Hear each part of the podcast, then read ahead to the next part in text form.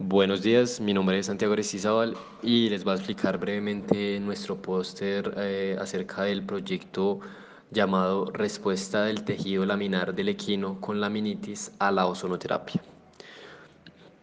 La laminitis es un evento inflamatorio que se presenta en las láminas dérmicas del dígito del caballo que se va a relacionar con diferentes cambios, tanto vasculares como metabólicos e inflamatorios. Estos cambios van a generar una isquemia y muerte de las células, ya que se va a detener el paso de sangre y por ende el paso de oxígeno y nutrientes, ¿cierto? Esto ocurre debido a que la capacidad de irrigación capilar dentro del casco se va a ver disminuida por el proceso inflamatorio. Estas nuevas alternativas que aparecen para el tratamiento de la laminitis son bien aceptadas por el gremio, más cuando existe la posibilidad de reducir el costo y el tiempo de recuperación del animal. Una de las alternativas utilizadas es la ozonoterapia, que actualmente en Colombia es muy aceptada y utilizada tanto por profesionales como por personas que no tienen la capacitación para utilizarlas. Y además la utilizan bajo esquemas de suministro que son desconocidos. Es por eso que el uso indiscriminado de esta alternativa ha generado un nivel de desconfianza dentro del gremio académico porque este no tiene bases científicas para que se implemente en algunos casos muy específicos. El objetivo general de nuestro proyecto es evaluar el efecto clínico y metabólico de la ozonoterapia sobre los caballos criollos colombianos que presentan laminitis clínica.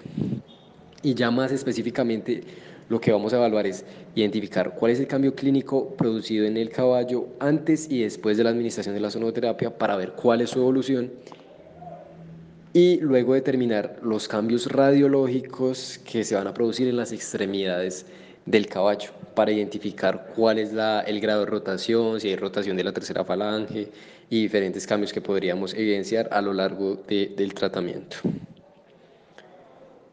Teóricamente, como les venía diciendo, la laminitis es una patología de carácter sistémico que compromete a su vez la condición general del animal y va a afectar finalmente sus cascos. De forma concreta, es una inflamación de las láminas del casco que conlleva a una degeneración, separación y necrosis del tejido laminar. Ante la presencia de un puente entre las láminas epidérmicas y las dérmicas, se evidencia una unión de la falange distal al borde del casco, soportando aquella el peso del animal. Ante un evento con cierta cronicidad de la laminitis, se presenta una ruptura del puente, que ya les estaba mencionando anteriormente, y la falange distal tiende a generar una rotación, que es lo que se identifica mediante la radiografía.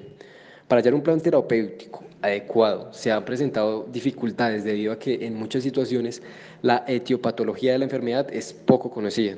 Debido a esto, el pronóstico va a depender de las características físicas y dinámicas que presente el casco y el animal respectivamente, y además de posibles eh, afecciones sistémicas.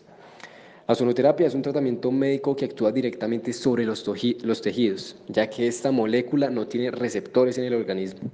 Su mecanismo de acción es activando mediadores para la transducción nuclear y la síntesis de proteínas, como la superoxidismutasa, la castalasa y la hemooxigenasa 1.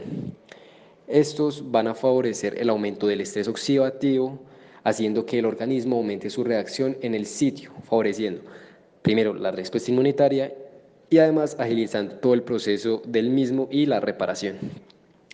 Por otro lado, este tiene efectos vasodilatadores, favoreciendo la perfusión sanguínea del organismo y por lo tanto de este estrés oxidativo va a depender que el tratamiento se le asigne a cada paciente y la evolución del mismo sea totalmente diferentes.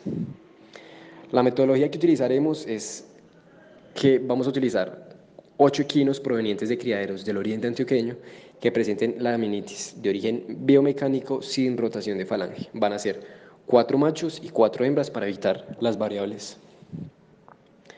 Las variables que se van a medir van a ser eh, factores de la inflamación, se van a medir ángulo de tercera falange, se va a medir cortisol para eh, evitar que tengamos animales con problemas endocrinos. Se va a medir el grado de claudicación, se va a identificar si hay presencia o no de pulsos digitales y se van a hacer un análisis hematológico general. Los animales se van a mantener, mantener en pesebrera todo el tiempo con suministro de agua constante y la alimentación que se les estaba suministrando en el criadero.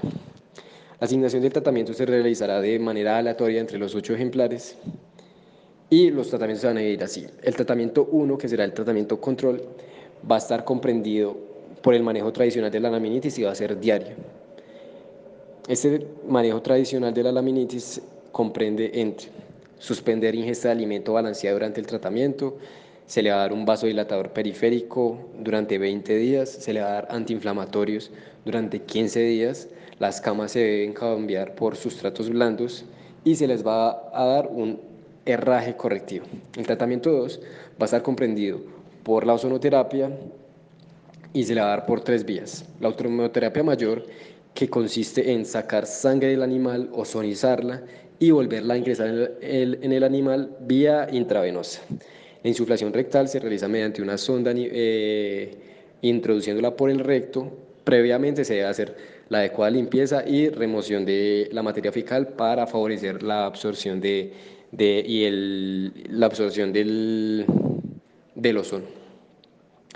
Y finalmente la vía local se realiza de forma intraarticular.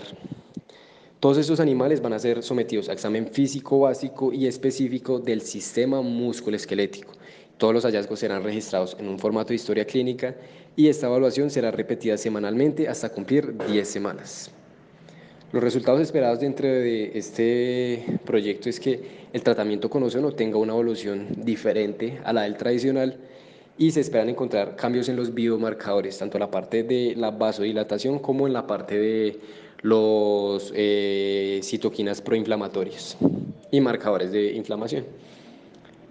Y conclusiones, a pesar de que los resultados que muestra el estudio, es necesario realizar más investigaciones con el suficiente rigor científico, pero esto daría espacio a generar muchas más investigaciones en torno a todas estas temáticas. Muchas gracias por su atención, tengan un feliz día.